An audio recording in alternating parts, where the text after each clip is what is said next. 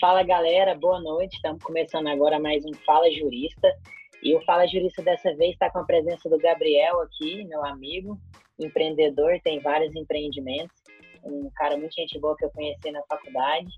E estamos até hoje aí mantendo contato. E agora, depois de muito tempo, né? Cada um no seu, no seu nicho, no seu foco, mas com as, as igualdades que tem. E aí, Gabriel, se apresenta aí para a galera, fala o que, que você faz. e aí, galera, primeiramente, obrigado pelo convite aí mesmo, Vitor também. Fico muito feliz, acho que o intuito realmente de vir aqui é agregar, né? seja para uma, ou dez, ou vinte pessoas, é agregar, quem sabe até motivar um pouco as pessoas. Sou Gabriel, sou de Goiânia, é, sou Gabriel Fraga, né, mais conhecido como GB também, meu apelido. É, tenho 25 anos, sou de Goiânia, sou empresário desde 18, já empreendi várias, vários ramos diferentes, um completamente diferente do outro. Realmente falo que eu tenho esse, esse sangue empreendedor, tudo que eu faço é querendo ter uma visão de empreender, querendo criar algo. É, me considero um cara assim muito líder e é isso, mano. Basicamente minha, meu cartão visita é esse aí. Tá certo. Ô, Gabriel, e você quer falar pra gente quais são os empreendimentos que você tem? Eu sei também que você tem um, um, um grupo de pagode também para as horas vagas. Rapaz, eu sou pagodeiro nato, viu? Tive um grupo de pagode aqui em Goiânia mesmo. A gente fez, a gente chegou até fazendo um sucessinho, viu? Fizemos shows bem grandes. Mas durou ali uns 5, 6 anos, mas já tem um tempinho que acabou. Foi coisas assim de faculdade, né? de colégio, de faculdade. Uhum. Era bem legal, bem legal mesmo. Fiz muito network por causa desse grupo de pagode. Aí passou o tempo, larguei, porque realmente tanto eu quanto meus, os meus amigos, né, que era um, um grupo assim de amigo mesmo, de melhores amigos, acabou que tava todo mundo sem tempo, né? Então a gente largou, largou a mão. E aí eu, graças a Deus, consegui ter meu tempo para focar em empreender.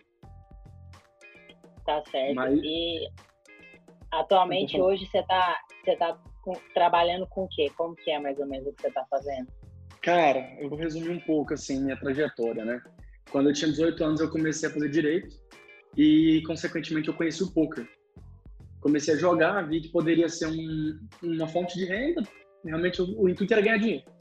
Só que eu descobri além, eu descobri que era uma profissão para muita gente. Muita gente era profissional e faturava milhares até milhões. E eu falei, velho, peraí. Muita gente fala que poker é jogo da azar, jogo de azar, não sei o quê. Só que eu descobri um outro lado. Eu descobri que realmente era um esporte da mente. E eu falei, velho, eu tô vendo a galera ganhando dinheiro e muito, e uma galera muito desenvolvida mentalmente, porque querendo ou não, é, é um esporte que a gente tem que estar 100% mentalmente. Então, eu comecei a ver esse lado, eu comecei a estudar. Aí, quem pagou meu primeiro curso, eles chamavam de coach lá, né? Coach de poker, foi minha mãe. Foi R$ 4.500, ela acreditou no meu sonho. Ela, no começo, ela tinha um pouco de preconceito, meu pai mais ainda, mas eles sempre me apoiaram demais. Meu pai no começo ficou meio contrariado, porque tinha aquela vergonha, né? Tipo, os amigos, e o que, que seu filho tá fazendo? Ah, o meu tá fazendo medicina e o seu? Ah, não, tá jogando poker. Então, tipo assim, eu via isso. Mas, velho, nunca me incomodei, sabe? E realmente meus pais sempre foram muito abertos comigo, sempre compartilhei tudo, e até hoje, todos os meus negócios eu conto para eles, todas as minhas ideias eu, eu compartilho. É, eles sabem, me apoiam, assim, ao extremo. Então, voltando ao poker, né? Comecei a jogar, comecei a estudar, fiz um, fiz dois, fiz três cursos, fiz quatro cursos. Engraçado que eu nunca gostei de estudar, nunca gostei. Eu ia pro colégio, eu, só, eu era da resenha, eu só queria bagunçar. E aí, com poker, foi a primeira coisa na vida que eu comecei a gostar de estudar. Eu virava noites, noites, noites, noites estudando. E aí que eu falei, velho, estudar é muito bom, velho. Caralho, que massa. Comecei a estudar, comecei a ter resultados, comecei a ganhar dinheiro. E aí que surgiu o primeiro estalo para eu começar a empreender. É, foi uma época que eu comecei a querer abrir uma empresa, só que eu não sabia o que, que eu abria. Aí foi o momento que eu vi que dentro do poker tinha um modo de empreender. Que além de eu jogar e ganhar dinheiro, eu tinha um modo de empreender. E foi justamente criar um time de poker. Eu criei um time de poker com um amigo meu.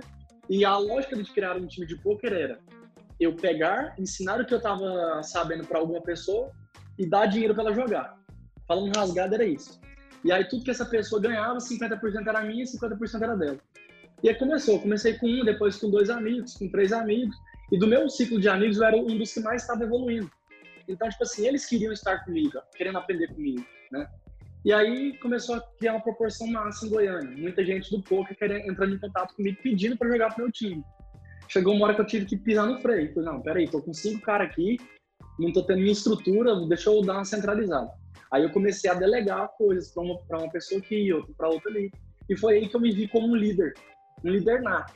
Muito amigo meu fala assim, cara, você é um cara que nasceu para ser líder. Você é exemplo. O primeiro fator de ser líder é, é ser exemplo, né? Então era um cara assim muito focado, que eu ia para as baladas, ia para as festas, mas eu sempre tinha uma noção que, que, por exemplo, domingo, como era o principal dia de jogar, eu tinha uma responsabilidade domingo. É, às vezes eu evitava sair, várias vezes eu não, não saí sábado, mesmo tendo show, tendo evento mais pica aí, eu deixava de sair porque eu sabia da minha responsabilidade, né? Então, comecei a empreender, tive 15 jogadores no time, faturamos muito dinheiro, só que aí chegou no, no ano passado certinho, em julho, junho, a gente quebrou. Passamos por um momento de, de down, passamos por um momento de perda muito grande e acabou que eu quebrei. Ainda tive um prejuízo ali de mais ou menos uns 300 mil reais ali. E aí, aí continuando, né? Aí eu tive esse prejuízo, só que foi um momento que eu parei assim, cara, que loucura que eu fiz, sabe? Em três anos, eu criei um negócio, assim, milionário, que era um negócio milionário. Ganhei muito dinheiro com pouco. É, aí quebramos, né? E a partir do momento que eu quebrei, eu, eu refleti muito, né? E falei, cara, vou continuar jogando poker, é o modo que eu sempre ganhei dinheiro, foi o único modo, assim, que eu, queria ganhar dinheiro na minha vida. E continuei por um, um mês, mais ou menos, e depois só que nesse, nesse momento eu tava criando uma marca de roupa, que até fazendo a propagandinha aqui, a Channel, né? E Conhece. criei com meu, o meu melhor amigo, né? Aí a gente criou essa marca e, assim, muito leigo, muito leigos mesmo, muito mesmo. A gente foi, quebrou a cara várias vezes, apanhando demais. É, sofrendo na mão de fornecedor, sofrendo na mão de tudo quanto é tipo de gente que, que entrava assim na, na nossa frente.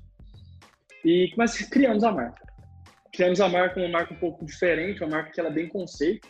E eu resolvi em seguida largar o poker. Encontrei um outro, um outro sócio meu, o Edu, e a partir do momento que eu encontrei ele, as coisas assim decolaram.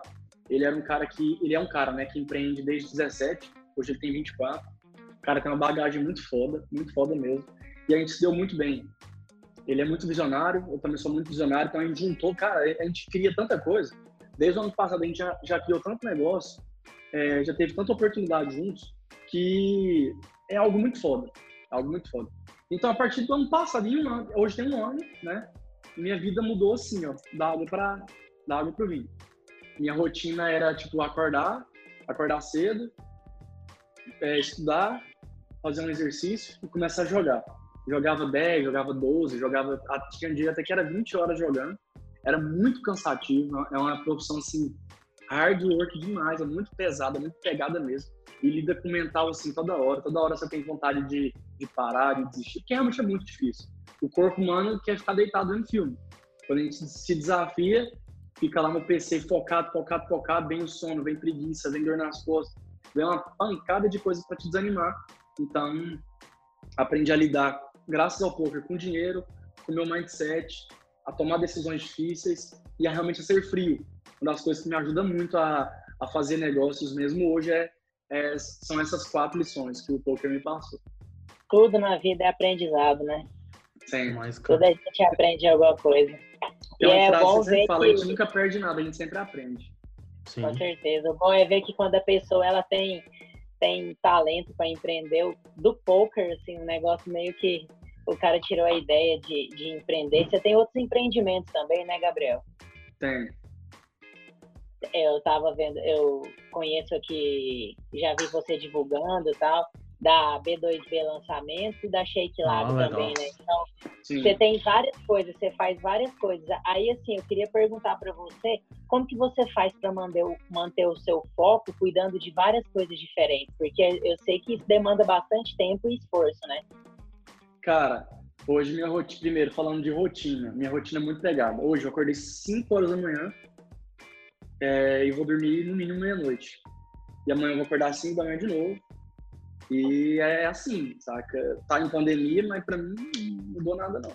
Falei, eu até brinco, eu falo que eu tô trabalhando na pandemia três vezes mais. Né? E é engraçado como algumas coisas acontecem. Eu entrei de sócio no Shake ano passado, né?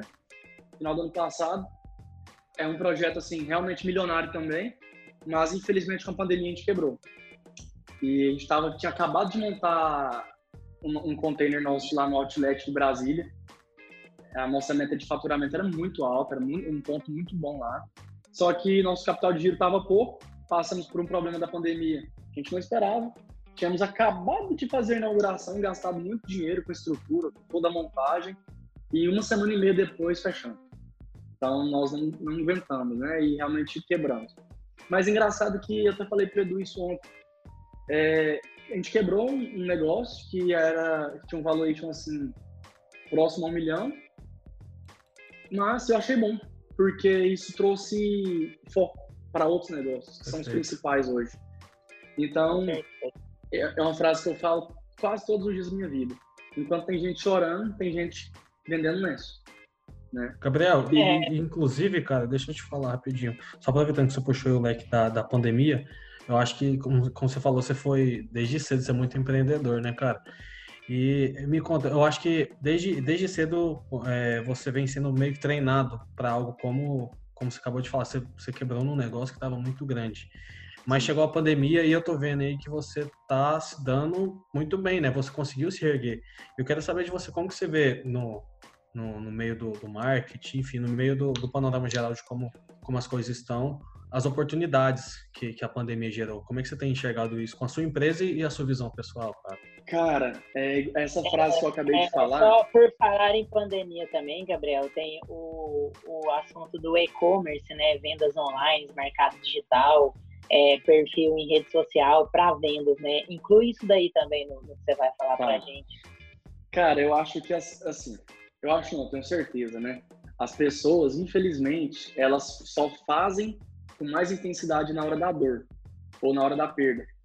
Então, nós temos N, N, N exemplos de empresas multinacionais que tinham uma projeção de fazer um site, um e-commerce, em cinco anos e fizeram em duas semanas. Legal. Por quê? Porque fecharam as lojas. E aí? Vai ficar esperando cinco anos? Não. É só uma saída. Entendeu? É, eu acho o seguinte, até no início da pandemia, na primeira semana, lembra aquela semana que paralisou tudo? Por Sim. 14 dias em Goiânia? Cara, foi, foi, a semana que eu e meu sócio estavam reformando aqui no escritório. A gente vindo todos os dias, a gente, tipo assim, estava preocupado, porque era uma notícia nova, né? Pandemia, quarentena. Brasileiro não, ninguém no mundo nunca passou isso e tal. E aí a gente ficou assim, caralho, velho, como é que a gente vai reagir com isso? Só que eu falei, não, eu vou atrás do meu, velho. Eu vou atrás do meu, tem coisa para mim, tem tanto projeto. Só que a partir daquele momento eu falava para ele e para muita gente assim: eu vou inventar alguma coisa durante essa pandemia. Não vou inventar, mas eu vou ter oportunidades nessa pandemia. Eu vou achar uma oportunidade aqui. Cara, hoje nós achamos mais de cinco. Perfeito. Mais de cinco, assim, negócios que eu até brinco, né? Eu, só, eu falo que hoje eu só pego projeto milionário para tocar. Porque são muitos, já são muitos. Então não adianta eu pegar uma coisinha pequena aqui e outra ali para querer gastar mais meu tempo. Voltando na pergunta, Vitor, que você falou sobre como, como é que eu me organizo, né, tudo mais. É, uma coisa que eu, que eu tenho hoje, que é muito valiosa, que eu recomendo para muita gente, é ter sócios. Os sócios que eu tenho, cara, os caras são fortes. Aqui na B2B, tem o Edu, que é meu sócio, o Thiago também, e os caras, assim, o Thiago fica mais pela parte criativa, era ele que estava fazendo a live aqui. O Edu fica mais pela comercial e eu mais pela parte de RH, financeiro, gestão e administrativa aqui também. Hoje então, você só toma que... B2B. Desculpa te cortar. Só B2B. Você fala Hoje na só... nossa empresa? É. Sim. Ah, perfeito. Desculpa. E aí, oh. não, que é isso. E aí, nosso, nosso foco aqui hoje na B2B é, é, é executar, não, executar, não, é produzir infoprodutos de autoridades. Igual hoje nós temos sexóloga, nós uhum. temos pessoas que ficam mais para o lado de, de coach, pessoas que entendem tudo de massagem. É, é, é uma, são N, N, N experts aqui. Hoje nós temos cinco. Temos João Quirino também, que fica mais pela parte de, entretenimento.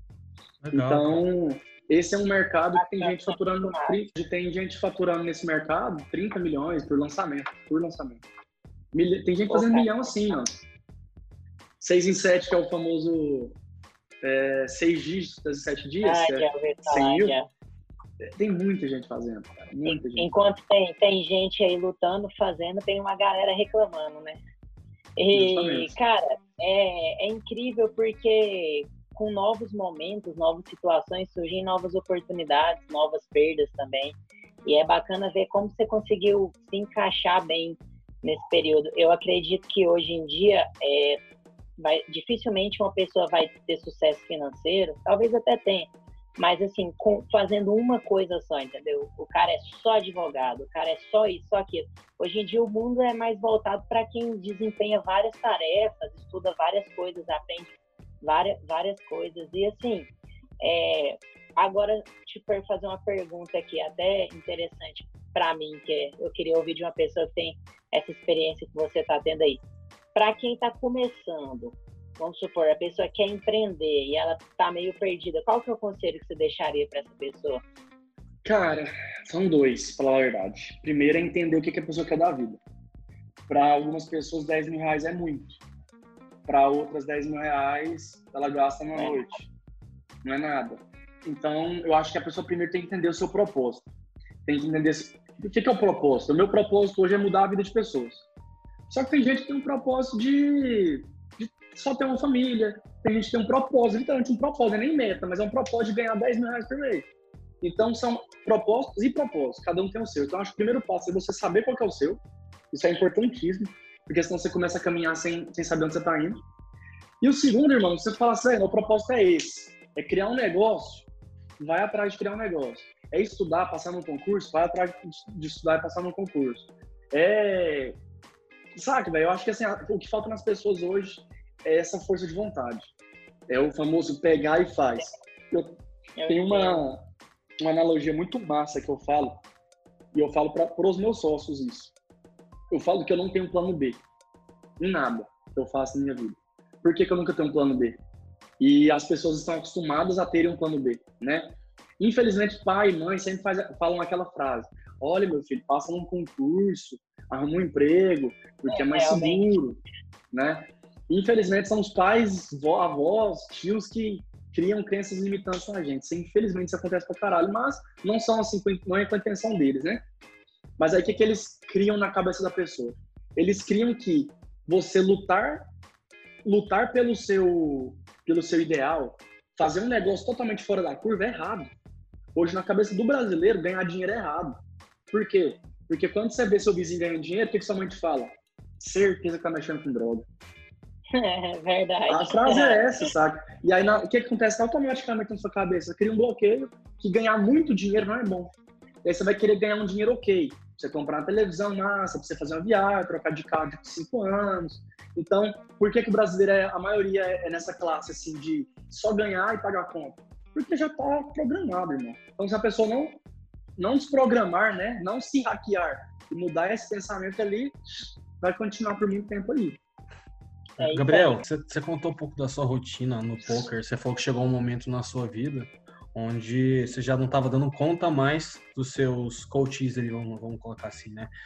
Das pessoas que você estava meio que assessorando no poker. Eu percebo que hoje em dia, no, nos seus empreendimentos, até no pouquinho que você estava mostrando pra gente, no, no pouco que você falou também, você consegue descentralizar o seu trabalho e eu acho que isso tira uma carga muito grande das suas costas. Em que momento que você percebeu que na sua vida você precisava de centralizar algumas atividades ali? Cara, engraçado, essa pergunta é muito boa, porque eu aprendi dentro do poker isso, realmente eu aprendi isso. Porque o que acontece? Eu aprendi também na vida que existem dois tipos de problemas. O problema que você tem que resolver e o problema que você não tem nem que ligar, entendeu? Isso acontece aqui na, na, na empresa, por exemplo, aqui no escritório, todos os dias tem problema para resolver. Eu até falo que empreender empreender é apenas resolver problemas, véio. porque todo dia aparece um problema novo para resolver. É incrível. Só que quando você tem a maturidade de acreditar no seu sócio, por exemplo, ou acreditar num colaborador seu, acabou, mano. Acabou. Você só vai preocupar com o que vale a pena preocupar. Então, voltando a essa primeira frase que eu falei, tem dois tipos de problemas, que é o que você se importa e o que você não se importa. É, é difícil colocar em prática, mas quando você tem a maturidade, tipo assim, Vou dar um exemplo figurativo. É, a gente fez um lançamento e deu problema na, na plataforma de vendas. É, só que quem tem acesso lá direto é meu sócio. O que, que adianta eu ficar, meu Deus, puxando cabelo, desesperado, chorando? O que, que adianta? Sendo que eu já sei que ele está lá resolvendo. Então, meu filho, eu, eu realmente eu não gasto nenhuma molécula de átomo de estresse, de, de nada. Eu fico frio aqui, ó, fico aqui, esperando, mexendo no celular. Às vezes parece que eu sou frio, que eu não tô nem aí pro negócio, mas não, é porque eu sei que não só tá resolvendo. Isso acontece assim, isso é um exemplo, porém acontece toda hora no dia, toda hora. Então, cara, eu acho que o segredo de tudo é maturidade, é, é vivência mesmo, é realmente quebrar a cara e aprender. Mas o, o modo que eu lido hoje é, é confiando nas pessoas. E para você delegar, você tem que confiar. Tem muita gente que fala essa frase assim, ó. Ah, o. Como é que é? O boi só engorda com o olho do dono, né? Tem essa frase, todo mundo fala. E eu nasci com essa frase. Minha mãe já foi empresária, ela sempre me falou essa frase. E aí eu sempre discordei, discordei, discordei, mas eu não tinha embasamento para falar. E aí hoje eu, eu tenho convicção de que essa frase é tão errada, mas ela é tão errada, que geralmente fala ela quem é microempresário. Porque o cara, para crescer, é impossível ele fazer tudo. É impossível. Então, quem delega, prospera. E eu, eu só completando essa, esse pensamento. O dono do negócio, o empresário, o visionário, ele tem que estar tá aqui, ó, pensando. Ele não tem que estar tá fazendo.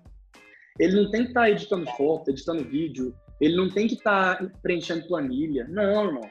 Ele tem que estar tá aqui, ó, pensando em crescer o negócio. Porque, infelizmente, o colaborador, geralmente, não é um cara que entende o conceito 100% da, da, da marca, da empresa. É, não é o cara que está preocupado em pegar e fazer força para levar para cima o negócio.